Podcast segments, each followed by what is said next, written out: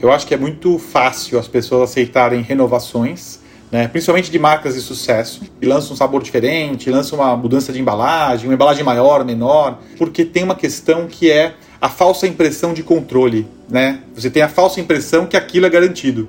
E quando você fala de uma inovação, né, você vai experimentar uma coisa diferente, vai entrar numa categoria que você não está, é onde a gente aciona nas empresas todos os botões de pânico, né? Então, peraí, mas eu vou botar um dinheiro, vou botar numa máquina nova, eu vou ter que investir, fazer um capex, botar uma grana, esse vou entrar numa gôndola que eu nunca estive, minha concorrência eu não conheço.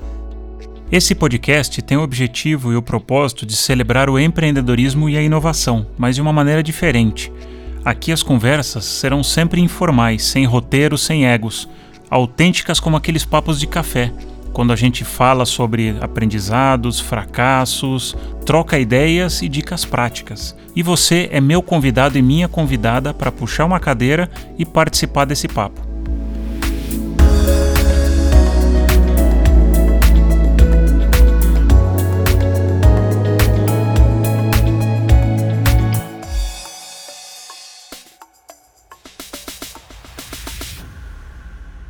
Esse foi o Álvaro Garcia, palmeirense, pai do João, que está com 10 anos, casado com a Paty, a Patrícia, filho de pais microempreendedores, formado e pós-graduado na GV.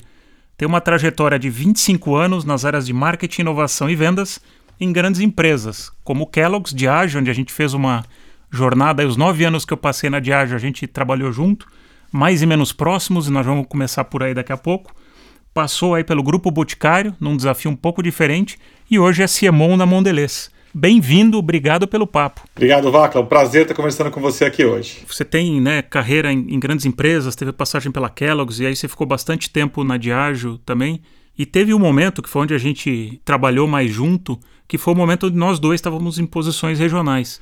Eu acho que teve um desafio duplo aí para você nessa, nessa fase, porque você tinha trabalhado em posições locais, né, que você influencia de um jeito, você trabalha de um jeito, e você tinha novidade de, putz, agora eu estou cuidando de América Latina e vou cuidar de uma marca que precisa fazer uma transformação de negócio, do modelo de marketing. Conta um pouco dessa experiência, o que, que foi isso, como foi isso? Olha, Vacla, muito legal você tocar esse ponto, porque eu acho que essa mudança foi uma das principais mudanças da minha carreira, né?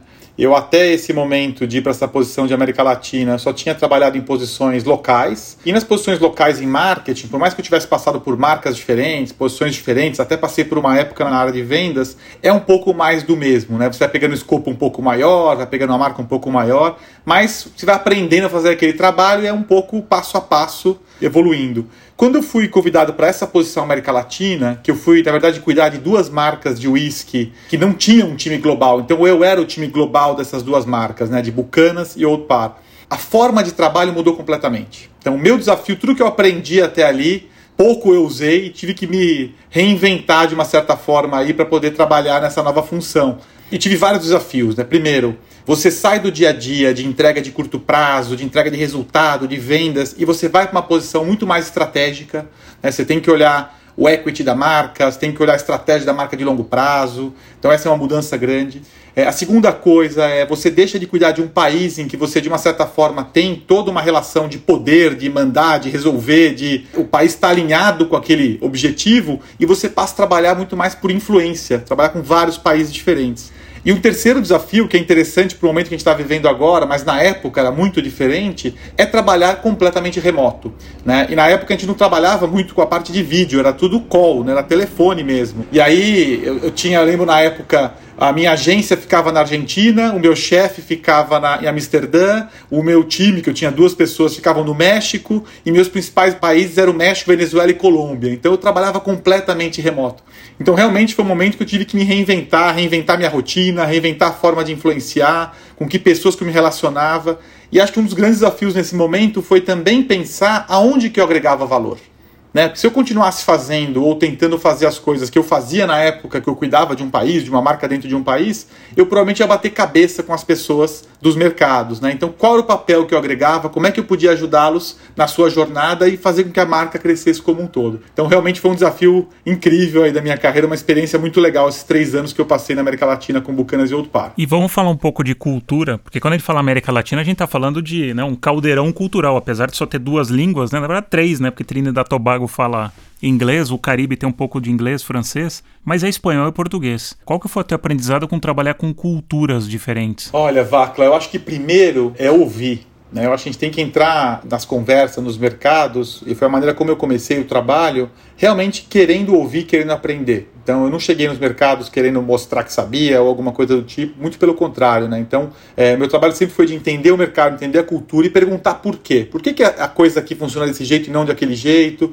E aí quando você tem esse tipo de approach, é interessante porque você aprende mais e você troca mais entre os países. Né? Então, minha conversa sempre era uma conversa muito de perguntar por quê. E às vezes eu trazia alguma coisa, ó, esse negócio no México não funciona, mas na Colômbia tem um aprendizado super interessante que foi assim, assim, assado, e na, na Venezuela de uma outra maneira. E aí provocar muito mais, trazendo uma troca e trazendo um olhar externo, mas com muito respeito e muito, muita humildade, para entender que cada cultura e cada país tem uma forma de trabalho, uma forma de relação, uma forma de consumo completamente diferente. Então acho que o desafio é exatamente isso: é aprender e ter a humildade de entender a realidade local e trazer alguma coisa de fora que pode ser diferente, pode ser um próximo passo, pode ser uma provocação que ajuda a coisa a dar um passo para frente. Super concordo, porque né, a gente teve o papel regional, também tive como você, e o influenciar parece que é fácil, mas não é. Porque o influenciar no México é diferente de influenciar no Brasil. Você tem que né, trabalhar mais no coletivo, em colaboração, para entender o que, que não está sendo falado. Então, né, o momento que a gente está vivendo hoje, que agora você está numa posição que você foi contratado remotamente e você talvez não tenha nem conhecido todo o teu time ainda, né, na, na Mondelez. Eu acho que mais do que as funções, os papéis e países, tem as pessoas, né? O segredo desse tipo de trabalho, e de todos os trabalhos, né, que você tem que influenciar, tem que trabalhar com muita gente diferente, agências, parceiros, é você é, tratar a pessoa, entender a pessoa a fundo. Né? E é o que eu procurei fazer naquela época, e é o que eu estou procurando fazer agora, nesse momento que a gente está vivendo. Né? Eu entrei na Mondeliz no meio da pandemia, eu não conheço realmente a maior parte do meu time pessoalmente, eu nunca encontrei eles. E é muito difícil você criar uma relação, você criar um vínculo, você criar um, uma confiança, um ambiente de segurança só remoto. Né? Então você tem que achar maneiras de fazer isso. E eu acho que a melhor maneira é você continuar lembrando que tem uma pessoa por trás da relação e você dedicar tempo para entender a situação da pessoa, né? saber entender se a pessoa está numa situação naquele momento, em casa, enfim, com seus desafios ali, com a sua bagunça, com a sua questão de saúde, etc. E procurar dar esse tempo também e não ficar só na conversa transacional. Acho que eu aprendi muito isso na época da América Latina.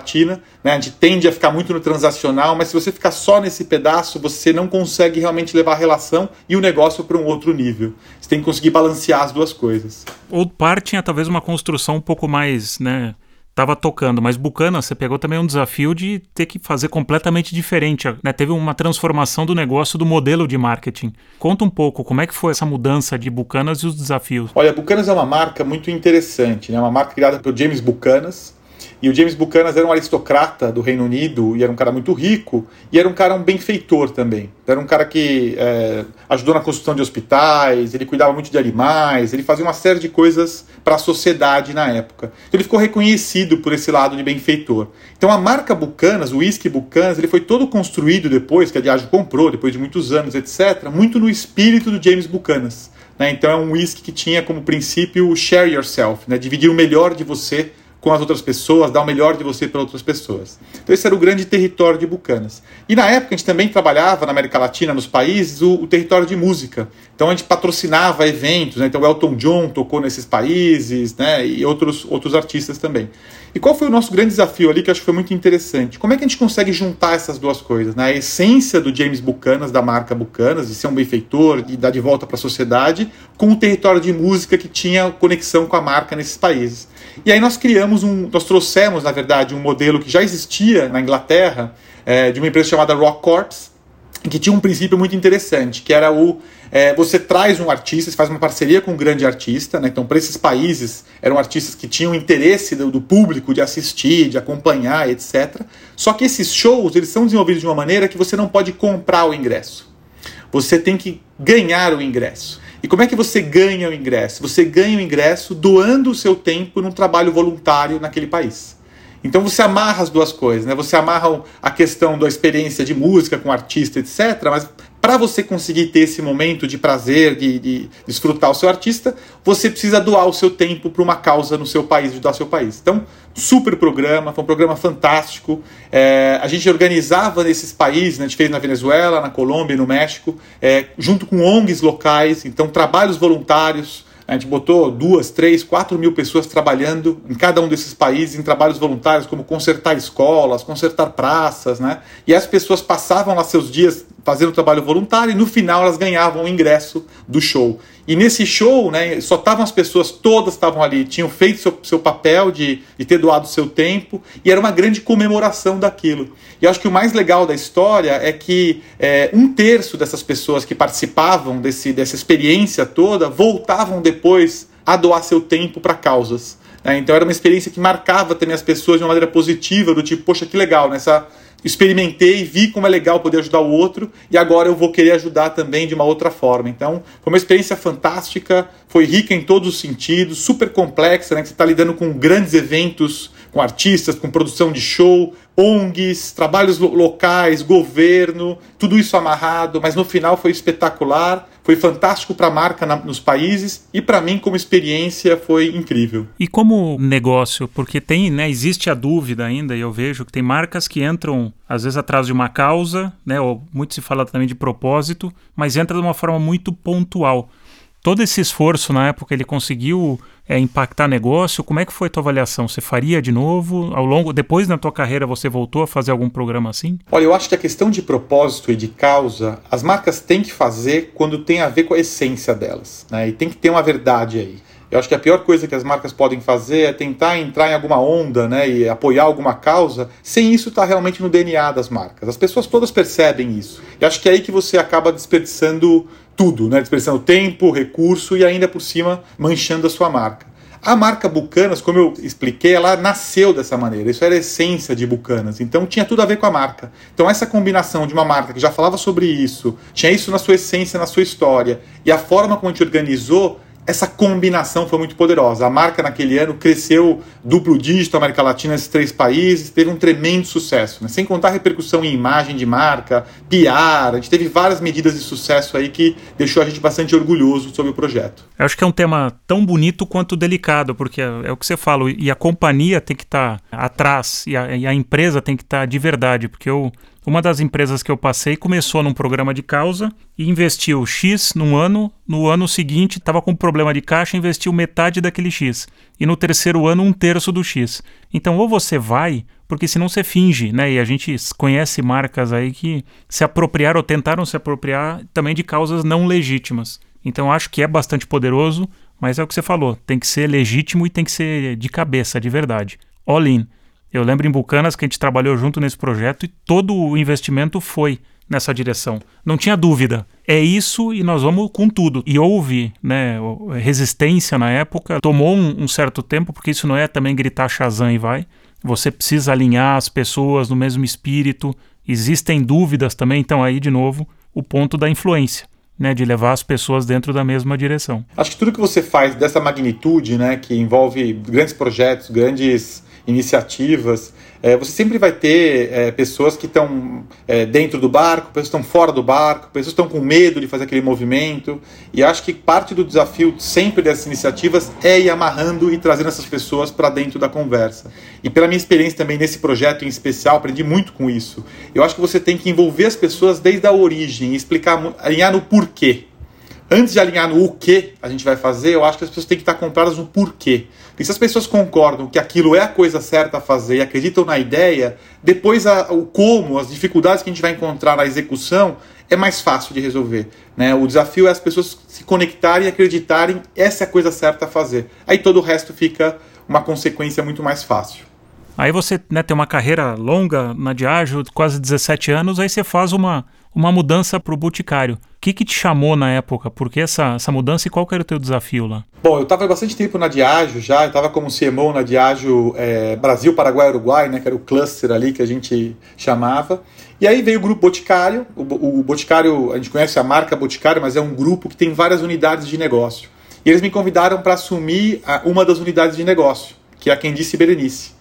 E para mim foi um super desafio, né? A conversa foi uma conversa muito interessante, porque é uma marca de varejo, então com marcas próprias e com franquias, é um segmento de maquiagem, né? Uma questão de trabalhar com shopping, sai do varejo tradicional que estava acostumado, entra numa empresa grande nacional e era uma posição de head de unidade. Também eu saía da área de marketing e assumia a unidade como um todo, com trade marketing, com vendas, com finanças, enfim. Então, esse pacote de desafio foi o que me fez querer mudar. Falei, puxa, fantástico, né? Vou ter a chance de experimentar coisas que muito diferentes do que eu vivi até agora. Né? Então não pensei duas vezes, pulei quando tivemos as conversas, fiquei super animado com a ideia e fiquei dois anos e meio lá no Boticário, onde eu aprendi demais. Foi uma experiência incrível mesmo. Cara, e como é que foi sair do Madiagio que tem né, a sua pressão por vendas, mas é o que você falou, você foi para varejo, que é um, é um nervosismo muito mais intenso. Como é que foi esse, esse choque chegando lá e né, agora cuidando na unidade de negócio? Então você ia além daquilo que você estava acostumado. Quais foram os, os, grandes desafios aí aprendizados? Olha, foram muitos aprendizados. Né? O primeiro, começando pela cultura. Né? O Boticário é uma empresa nacional, uma empresa enorme nacional, super profissionalizada, super tem todos os processos e as coisas das grandes multinacionais, mas tem uma grande vantagem, é, ou pelo menos tinha na época, né, que era a questão de rapidez de tomar a decisão e uma governança muito mais limpa, muito mais leve. Horizontal, é, você não tinha que reportar para fora, já eliminou aqueles calls lá que, Exatamente, que tomava metade do nosso dia. Né? Eu brincava com as pessoas que eu entrei. Eu falei, nossa, aqui eu trabalho o dobro do tempo do que eu trabalhava na Diageo. Não em quantidade de horas, mas de tempo produtivo, de estar tá na rua, estar tá discutindo negócio, estar tá indo na. falando com o cliente, falando com. produzindo coisas que vão realmente gerar negócio. Eu fazia o dobro do tempo, né? Porque eu tirei toda essa governança de multinacional que tem seu motivo pelo qual existe, mas que era muito diferente no Grupo Boticário. Então, acho que essa é uma mudança que foi muito grande grande. A segunda mudança é a questão do varejo, né? Você ter loja própria, você ter uma. A gente tinha venda hora a hora. Não tinha venda do mês. Eu via venda na hora. E assim, como a gente tinha lá uma, um, 250 lojas né, no Brasil, entre franqueadas e lojas próprias, você conseguia ter uma velocidade de implementação de coisas que era da semana para outra. Né? Então, se as vendas da semana não estavam funcionando bem, gente, semana que vem, final de semana, sobe uma promoção, sobe não sei o quê, baixa tal produto, muda tal coisa. Então, essa velocidade, esse pulso do varejo diário, espetacular, muito legal, assim, uma dinâmica, uma adrenalina incrível. É, outra coisa muito legal é o trabalho de varejo na sua essência, né, de trabalhar com vitrine, com material de ponto de venda, com ciclos de vendas curtos. Né, então você trabalha com temporadas, né, o ciclo de mães, é o ciclo de Natal, e qual é o tema daquilo, qual é o portfólio. Então essa foi uma mudança muito legal também. E uma última, ritmo de inovação. Né, o Grupo Boticário tem como princípio, um dos grandes drivers do Grupo Boticário é a inovação. Então, todo ciclo, eram 12, 13 ciclos por ano, você tinha uma quantidade de inovação enorme em cada ciclo. Então era, a gente estava sempre trazendo inovações o tempo inteiro e com ciclos curtos. Né? Então era aquela pegada de lança um produto, já tem o outro sendo encaminhado e você meio que vai, a obsolescência do produto ela vai acontecendo rapidamente e você vai substituindo, trazendo novidades. Então tudo isso foi uma nova forma para aprender a operar. Né? E uma delícia, foi uma experiência muito rica. E tudo isso também, uma coisa que foi muito legal, né? trabalhar com maquiagem é um universo muito diferente para mim, eu não tinha nenhuma familiaridade com o tema, então eu tive que, primeiro, contar muito com o time, Segundo, ter muita. Perguntava o tempo inteiro, falava, gente, eu vou fazer as perguntas mais estúpidas possíveis, porque eu nunca usei maquiagem, então eu não sei como é que funciona. Então eu perguntava as coisas mais estúpidas possíveis para as pessoas: por que isso e não aquilo? Será que isso aqui não é legal? Por que essa cor aqui? Por que a gente tem que ter 30 cores de rosa? Não pode ter 10? Né? E era muito engraçado, porque eu tinha um grupo super diverso, né, de pessoas de vários perfis, e as pessoas iam me trazendo os contrapontos, e acho que dessa diversidade de pontos de vista, de experiência também, o crescimento saia daí. Porque eu fazia algumas perguntas estúpidas que às vezes as pessoas não tinham pensado. Eu falava, ah, é, tem razão, pode ser que tenha alguma coisa aqui. E muitas vezes era o contrário, né? Eu fazia a pergunta, tinha um argumento super claro, eu falava, beleza, ok, e segue o jogo, né? Mas para mim foi uma experiência muito legal, né? Um público jovem, um grupo jovem, dinamismo muito rápido. Eu acho que eu levo na minha jornada de carreira, com certeza, parte desse espírito de experimentação, de diversidade, valor da diversidade de verdade, de um grupo diferente, né? E, e um pouco dessa dinâmica de varejo que eu fui mordido por esse bichinho aí e não vou largar mais não. A cultura da Diageo, né, e eu passei agora recentemente, agora eu tô no mundo startup, a gente vem de uma cultura de ágil muito de planejamento, de discussões, né, grandes e longas e, e menos ação. Aí de repente você vai para o varejo, que é o contrário. Cara, não tem muito tempo para planejar, é pensou, vai vai com risco mesmo, se tá com medo, vai com medo mesmo. Como é que foi enfrentar isso? Porque você foi num, num, num ambiente desconhecido que você falou e tinha que correr muito mais risco, porque você estava muito mais num, num ambiente incerto. Como é que foi navegar nesse medo? Olha, para mim foi muito bom, porque essa é um pouco da forma como eu gosto de operar. Eu acho da minha experiência, mesmo na Diageo eh, e antes na Kellogg's, eu sempre fui uma pessoa é, inquieta no sentido de. Sempre acreditei que dava para fazer as coisas, né? Então, por que não dá? Não, isso aqui não dá para fazer na fábrica, não dá para. Por que não dá? Será que não tem um jeitinho? Será que não dá para mexer? Será que não dá para fazer uma coisa diferente? Então, sempre tive muito essa, essa postura. E quando eu cheguei nesse ambiente do boticário, foi a faca e o queijo na mão, né? Porque eu era o cara que propunha os testes e, puta, vamos testar mais, vamos pilotar mais, vamos fazer teste AB, vamos pegar algumas lojas faz tal coisa. Aí, e tal ideia, vamos testar, vamos botar na loja. Então, eu também aproveitei esse ambiente propício para experimentar isso muito, né? Então, eu trouxe muito, por exemplo, uma coisa que o grupo não tinha na época que eu entrava, apesar de ter um conhecimento intrínseco sobre o varejo, etc., não tinha uma área de shopping insights.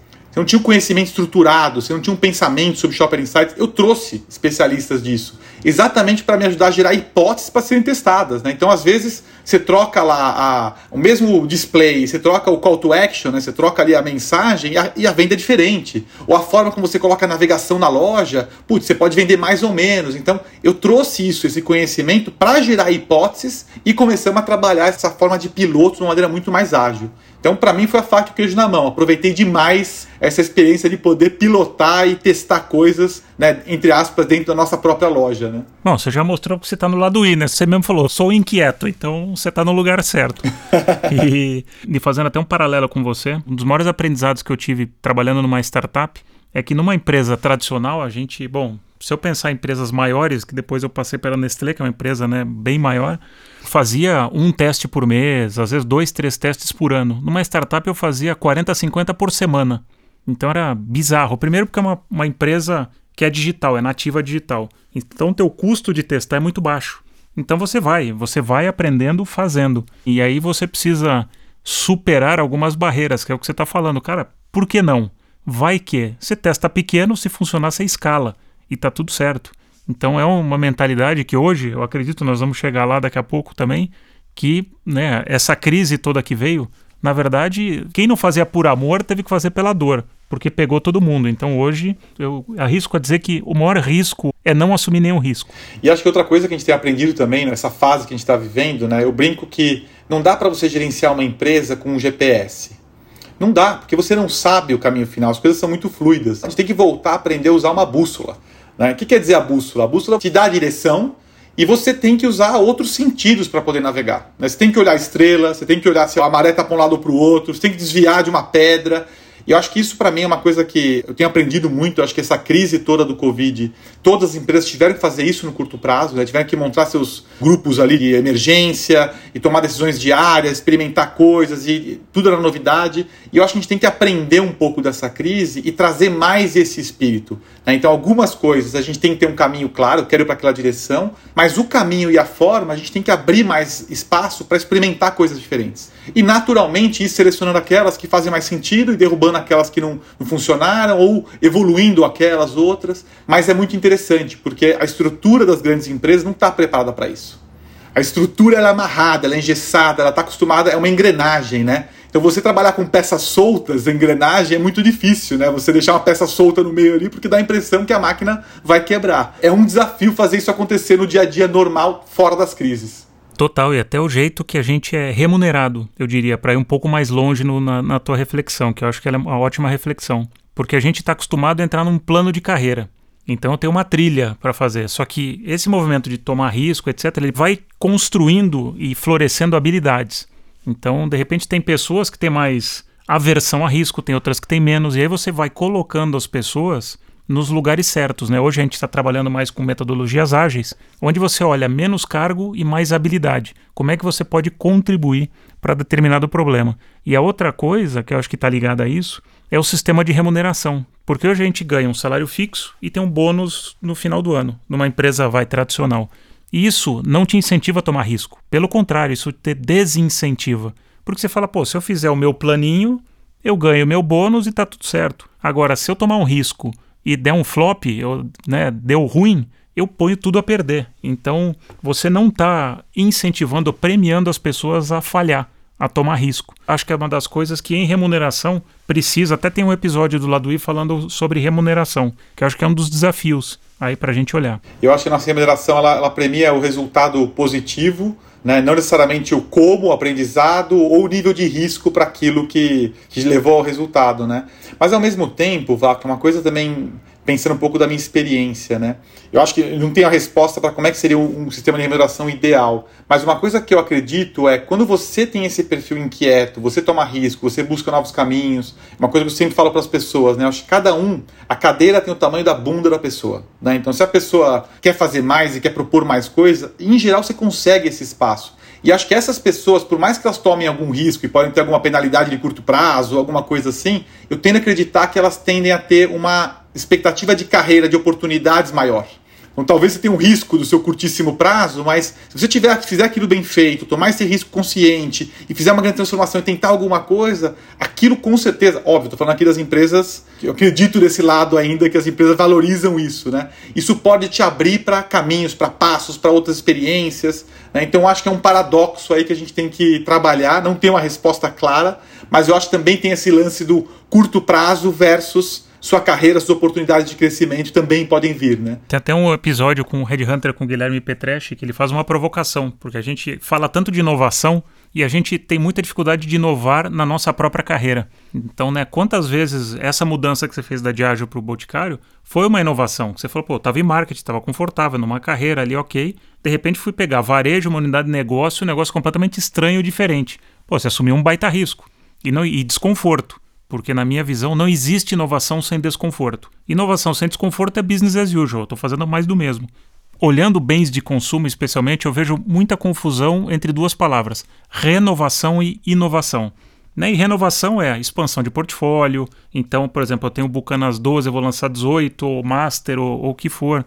que você está fazendo vai expandindo. Já a inovação é uma coisa com uma categoria nova, alguma coisa completamente nova que nem todo mundo concorda, que dá frio na barriga, que você vai com aquele componente de medo, né? E, e se, né? E a gente tem alguns exemplos. Aí na Diageo, imagino que você tenha lá no Boticário e na Mondelez. Como é que você vê esse, esse correr risco das empresas? Porque inovação é correr risco. As empresas estão começando a, a ficar mais habituadas a correr risco? Olha, não sei se melhorou, Vacla. Eu acho que essa ainda é um grande desafio das empresas. Eu acho que é muito fácil as pessoas aceitarem renovações né? principalmente de marcas de sucesso, e lança um sabor diferente, lança uma mudança de embalagem, uma embalagem maior, menor, porque tem uma questão que é a falsa impressão de controle. Né? Você tem a falsa impressão que aquilo é garantido. E quando você fala de uma inovação, né, você vai experimentar uma coisa diferente, vai entrar numa categoria que você não está, é onde a gente aciona nas empresas todos os botões de pânico, né? Então, peraí, mas eu vou botar um dinheiro, vou botar numa máquina nova, eu vou ter que investir, fazer um capex, botar uma grana, esse vou entrar numa gôndola que eu nunca estive, minha concorrência eu não conheço. Quais são os KPIs? Aí você fala, não tem KPI, aí ferrou. Exato. Como é que eu estimo o volume? Nunca vendi isso, né? Que eu não posso falar que é 10% a mais do outro, nunca vendi, né? Do zero, né? Então, eu acho que essa ainda é uma fronteira que a gente precisa trabalhar melhor. Né? Acho que principalmente essas grandes empresas em que os números são grandes, tudo é grande nessas empresas. E quando você quer fazer uma coisa pequena, você enfrenta o desafio da escala ao contrário da escala. Né? Quando você faz coisas muito bem feitas em grande escala e quer fazer uma coisa pequena, tailor-made, experimentar, tem um bilhão de travas, né? Porque você não consegue produzir pequeno, parar a máquina, o custo fica alto, blá blá blá, é uma distração para o negócio. Mas eu acho que esse é uma coisa fundamental, porque se as empresas não investirem em inovações para valer, elas não conseguem crescer no longo prazo. A gente fez um estudo na Mondeliz muito interessante que comprova isso, né? Quanto mais segura é a inovação, quanto mais próxima da renovação, como você comentou, é menor a incrementalidade. Né? Então, você lança um sabor novo, 90% dos consumidores que vão comprar é o que compraram o sabor antigo. Né? Então você vai crescer 5%, 2%, sei lá. E quando você vai entrar numa categoria completamente nova, é ali que você realmente tem a chance de pegar um grupo de consumidores ou uma ocasião completamente diferente. Então, o crescimento verdadeiro, robusto, vem desse outro lado.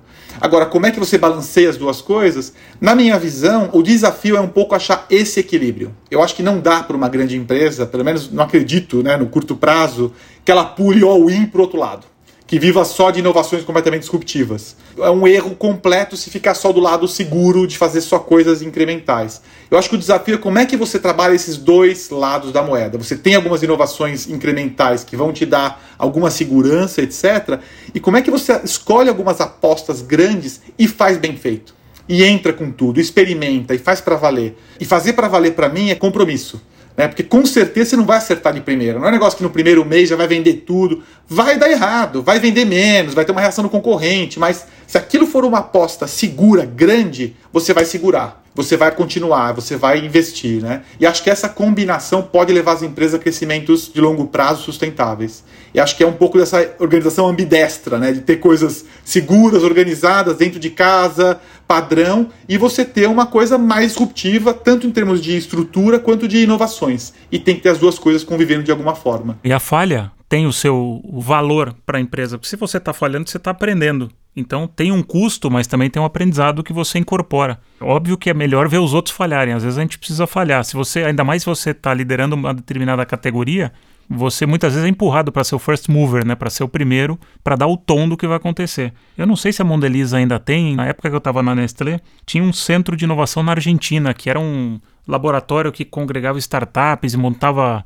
squads, sprints. Eu não sei se isso existe ainda. Qual que é a cultura da, da Mondelez para inovação? A Mondelez tem uma, uma iniciativa, não na Argentina, nos Estados Unidos, na Inglaterra, que é o Snack Futures, né, que é um braço da Mondelez que trabalha com startups, open innovation, então tem esse pedaço acontecendo, e a inovação está dentro de cada uma das unidades. Então você não tem mais um centro América Latina que entregue para os demais. Então a gente tem bastante autonomia dentro do país para experimentar, para desenvolver, para inovar que eu acho também uma coisa muito legal, uma das coisas que me atraiu na Mondeliz. Né? A Mondeliz ela moveu de ser uma, uma empresa, alguns anos atrás, muito matricial, as marcas organizadas por categoria na América Latina e os países com muito pouca autonomia, e hoje o modelo da Mondeliz dá muita autonomia para os países. Né? Tanto em termos de pianel quanto em termos de inovação, de investimento, de arriscar. Então isso dá um terreno para a gente conseguir construir e experimentar essas coisas que a gente está conversando agora.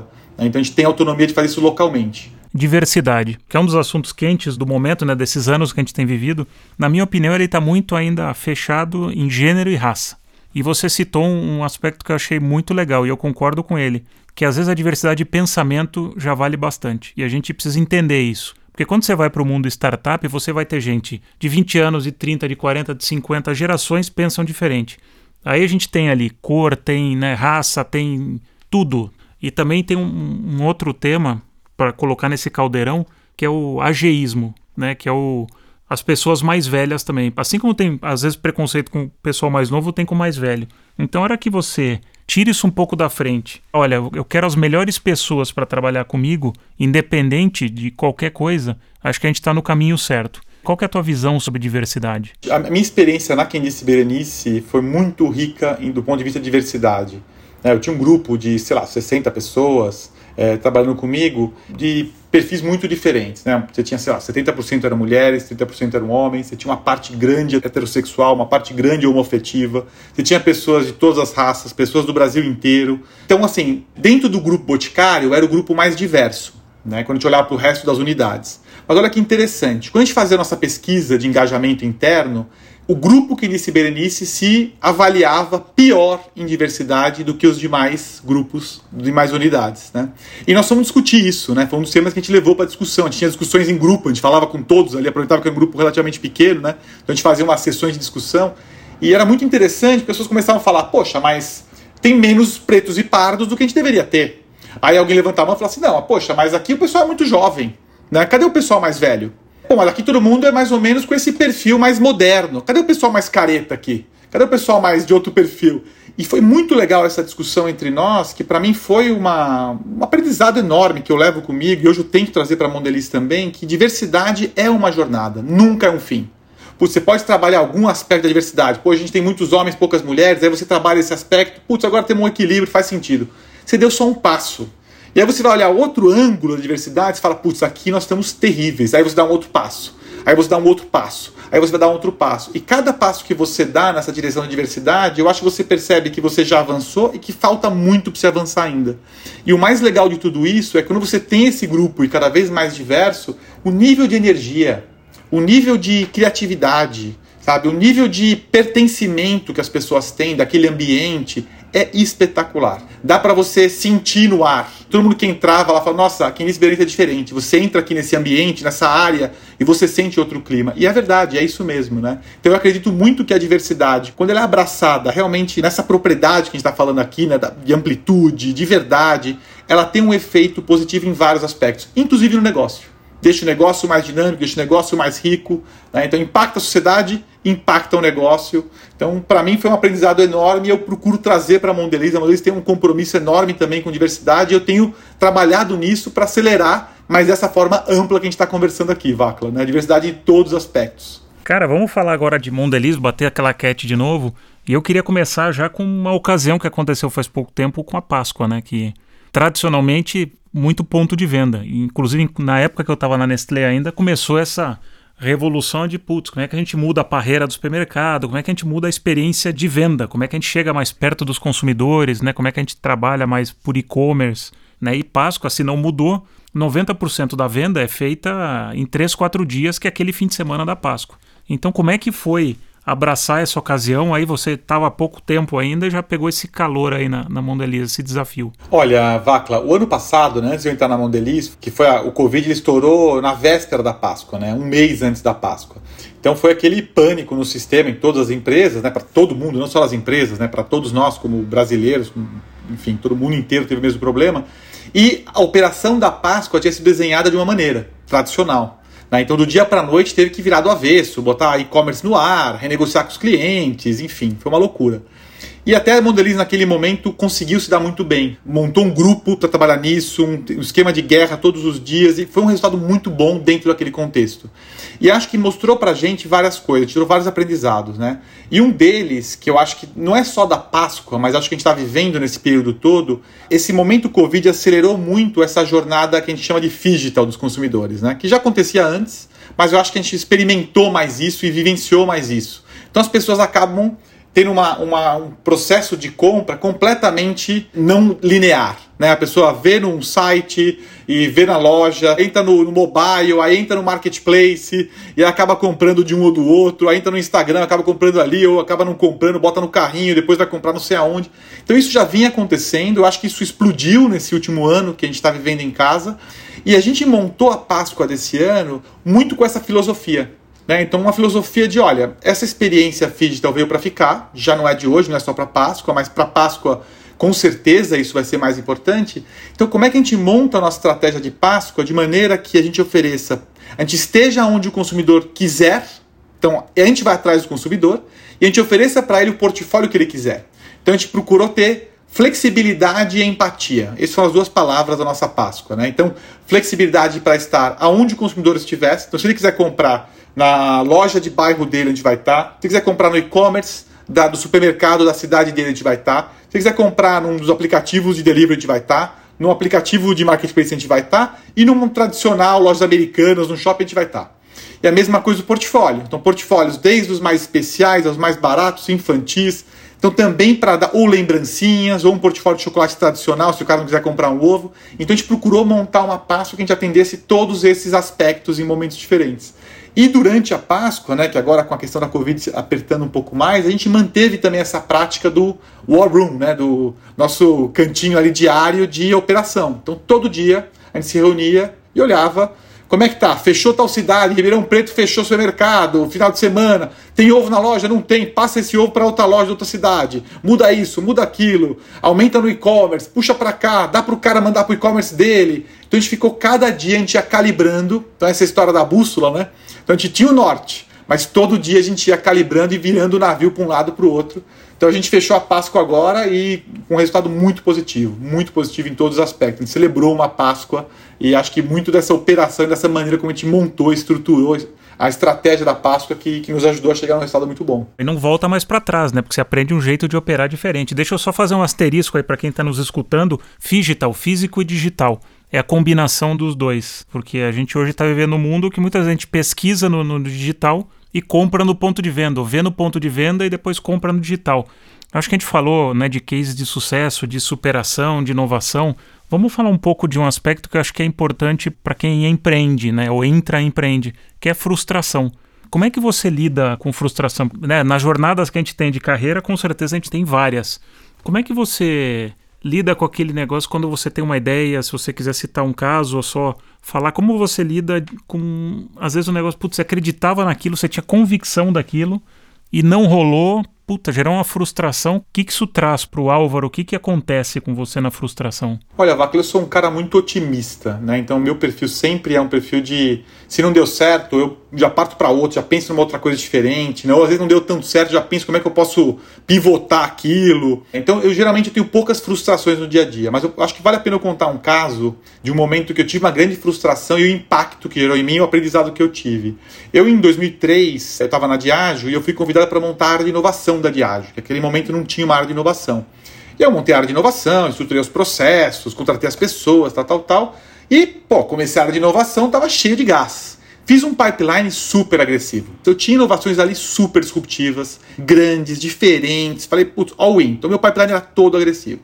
E eu me lembro que, depois de montar um pipeline, começando a desenvolver os projetos e tal, no primeiro ano que a gente lançou dois desses projetos, eu tive dois cenários muito diferentes. Um dos projetos foi um tremendo sucesso Smirnoff Caipirosca. Uma Smirnoff Caipirosca pronta para consumo. Foi um lançamento espetacular. Né? Vendeu muito, acima do plano. Te ganhou o prêmio de melhor lançamento em bebidas pela Abras na época no Brasil. Ganhou o prêmio de melhor lançamento global da Diageo. Foi um tremendo sucesso. E ao mesmo tempo, no mesmo ano, eu fiz um outro lançamento, que era um rum no Nordeste, né? que era um rum merino, que foi desenvolvido para entrar no mercado de rum, que a Diageo não estava no mercado de rum, etc. E esse projeto foi um fracasso. O projeto não deu certo. Por vários motivos, mas não deu certo. A gente fez um planejamento de venda, uma expectativa, botamos um monte de dinheiro, fizemos um super esforço e esse projeto não deu certo. Então, no mesmo ano, tive esses dois momentos, né? Mas olha que interessante, né? O, o, caso do Merino, a maneira como foi gerenciada pelas pessoas, né? Eu olhando agora de fora, né? Passando bastante tempo, né? Pelo meu chefe, pela diretoria, pelo grupo todo na época, o peso que foi dado nesse caso de fracasso foi muito maior do que o peso positivo no lado do sucesso foi muito diferente. Assim, eu lembro que foi muito pesado assim, a cobrança, né, a frustração, e aquele negócio virou motivo de chacota. Né? Então, algumas reuniões as pessoas faziam piadas sobre Merino, sobre o projeto. Então, não só para mim, para as pessoas envolvidas, aquilo era uma conversa dura, pesada, né? E olha só que interessante, né? Óbvio que não percebi isso na época, mas agora, depois de muito tempo. O meu pipeline do ano seguinte foi um pipeline super conservador. Na época eu não percebi isso, estou falando isso agora, depois de analisar, depois de parar para refletir, né, depois de alguns anos eu olho e falo, cara, meu pipeline inicial é um tremendo pipeline, projetos enormes. Nesse segundo ano, depois do lançamento de Merino de Caipirosca, esse balanço e a forma como o fracasso foi tratado, o pipeline ficou super conservador.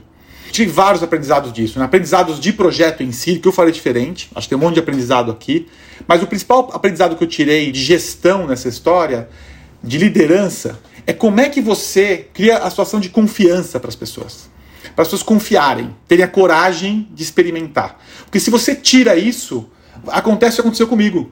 Qual a próxima atitude da pessoa se o primeiro erro que ela fez, ou a forma que ela errou, ela não foi bem tratada, aquilo virou uma humilhação, virou uma chacota, o próximo passo dessa pessoa vai ser conservadora, ela vai se proteger. É humano, né? A pessoa vai ser mais conservadora, ela vai ter mais medo de tomar risco, ela vai play safe. Então, e o negócio perde com isso. Então, meu grande aprendizado é: a gente não pode só tratar os sucessos. A gente também tem que olhar os casos que não deram certo e a gente tem que conseguir olhar para as pessoas pelo formato e tirar o lado bom daquilo, incentivar as pessoas, dar para as pessoas as condições para que elas depois sintam que elas podem experimentar de novo. Elas e as outras pessoas em volta, porque isso é um exemplo também, né? Esse tipo de coisa não é só com a pessoa envolvida, você passa uma mensagem para a organização inteira. Não toma risco. Eu não quero ser humilhado, é, ser chacota que nem aquele cara. Eu não vou tomar risco, vou ficar quietinho aqui. E o contrário é verdadeiro, né? Olha que legal, pô, o cara tomou um risco, não sei o que lá, não deu certo e o cara foi reconhecido, olha que legal, o cara foi promovido. Puta, vou fazer tomar risco, né? Então acho que isso é uma mensagem enorme para organização. Cara, animal, acho que é um baita aprendizado, porque é aí, é onde você mata as pessoas arrojadas da empresa. E no final, essas pessoas talentosas e são arrojadas, elas não encontram mais lugar na empresa e vão embora. Então você perde o talento. E você fica só com a média, a média conservadora, a média para baixo e você perde aqueles elementos que sempre incentivam, levam a organização para frente. Pô, valeu por dividir, porque eu acho que é um baita case de liderança. O que, que você pode fazer para criar os espaços para as pessoas? Porque às vezes, intuitivamente, a gente tende a falar, pô, mas eu te falei que não ia dar certo, pô, mas eu acreditava. Aí você vai lá e dá um tapa na pessoa e a pessoa não faz mais. E aí eu volto naquilo que eu comentei, por isso que eu acho que isso também tem que estar atrelado à remuneração, porque isso acaba virando um pênalti e a pessoa acaba na avaliação sendo mal avaliada porque ela foi arrojada e não teve sucesso e perde o bônus. Então você dá um tapa né, de carreira, dá um tapa financeiro, você dá todos os tapas ruins. Óbvio que você não vai botar a pessoa num pedestal, mas você fala, olha, aquela pessoa foi arrojada, tentou, teve alguns erros, ó, aqui a gente mapeou quais foram as falhas para a gente não voltar a fazer. Mas a gente quer aplaudir o arrojo e a vontade de fazer diferente. Exatamente isso. Eu acho que é como você falou, não é que você vai não reconhecer o erro ou, né, não falar, putz, teve um erro aqui, mas é você olhar isso de uma maneira qual é o lado bom, qual é o lado ruim, qual é o aprendizado e qual que foi a atitude que a pessoa teve que eu quero destacar e quero que a pessoa reforçar para que ela continue tendo. Né? Eu acho que esse é, é, o segredo aí de você poder gerar na empresa né, esse ambiente para as pessoas experimentarem. Cara, chegando aqui para o final aqui da nossa conversa, né, eu, eu te apresentei como um CMO, né, que é o Chief Marketing Officer, que era diretor de marketing, em alguns lugares é Head of Marketing, eu acredito que essa posição no futuro ela vai virar um CDO, que é o Chief Growth Officer, porque eu acho que é talvez um pouco menos sobre comunicação e é mais sobre negócio. Me ajuda a definir o que, que é um CMO. Quem está escutando a gente fala, pô, eu já ouvi essas três letrinhas, mas não sei o que, que faz. O que, que faz um CMO? Eu acho que para falar do que é um CMO, acho que a gente tem que ressignificar o marketing, né? que significa esse M do meio. E você falou do growth. E para mim, marketing nunca foi só construir marcas, né? só fazer campanha. Eu acho que isso não é marketing. É, eu acho que o marketing ele tem um papel nas empresas de gerar o crescimento. Eu acho que marketing é a área da empresa que tem o objetivo de olhar para frente, entender profundamente o mercado, o consumidor, as oportunidades né? e trazer as oportunidades, transformar essas oportunidades do mercado em projetos, iniciativas e ajudar a empresa a se transformar. Né? Acho que esse é o grande papel da área de marketing. É, eu, um dos motivos de eu ter entrado na Mondeliz é um pouco exatamente desse desafio que me foi colocado. Né? Como é que a gente pega tudo que a gente tem de potencial de pessoas, de negócio, de marcas, e como é que a gente leva isso para um outro patamar de crescimento? Como é que a gente cria um mercado de snacks do futuro do Brasil? E acho que esse é o papel de marketing. O papel de marketing tem que estar ligado a entender consumidores, entender mercado, mas tem uma questão de transformação, de mexer no negócio. Eu tenho que ir lá discutir com o pessoal de supply e falar, cara, como é que eu faço esse negócio diferente? Esse produto aqui eu quero inventar, como é que eu faço diferente? Pô, mas na fábrica não dá. Por que não dá? É, o cara de marketing tem que entender um pouco de, de, fábrica, tem que entender um pouco de finanças, tem que entender um pouco de inovação, de, de RD, tem que ser um cara generalista. Eu acho que se ele é um cara que só entende de branding, ele vai ser um cara incompleto. E como você mesmo falou, ele não vai gerar o que é o principal, que é crescimento.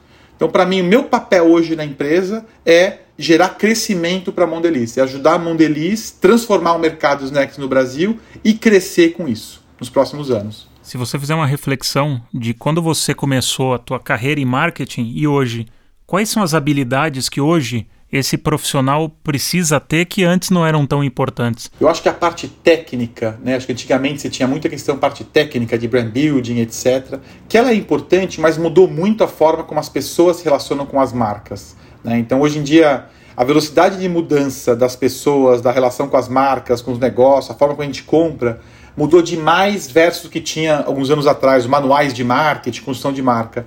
Então, acho que a pessoa de marketing hoje em dia, ela primeiro tem que ser um tremendo curioso.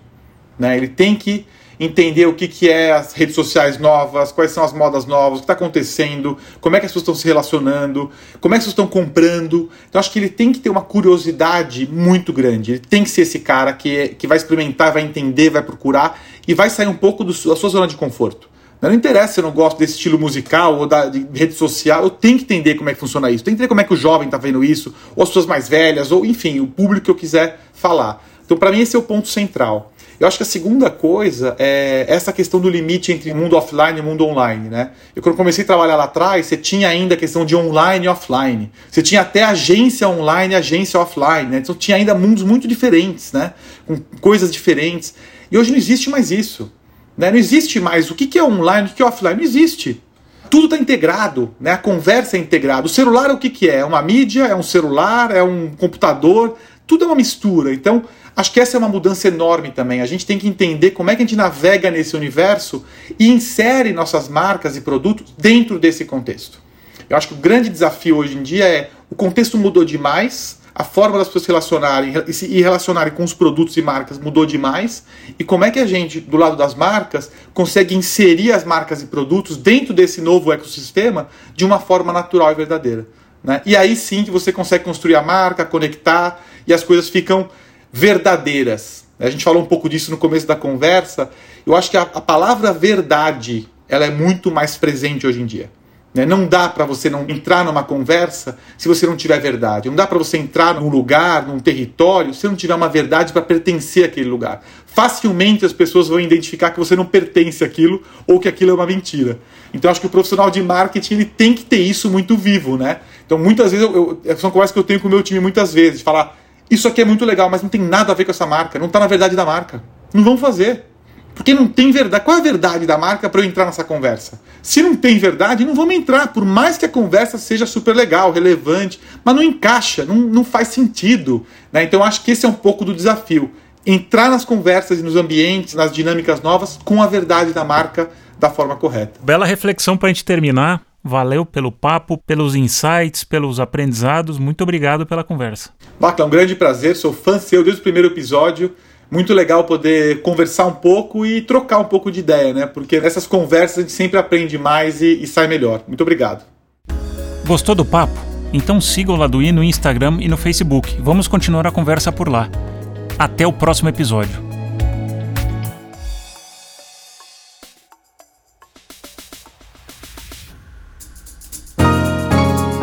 Esse podcast é uma produção em parceria com a Audioria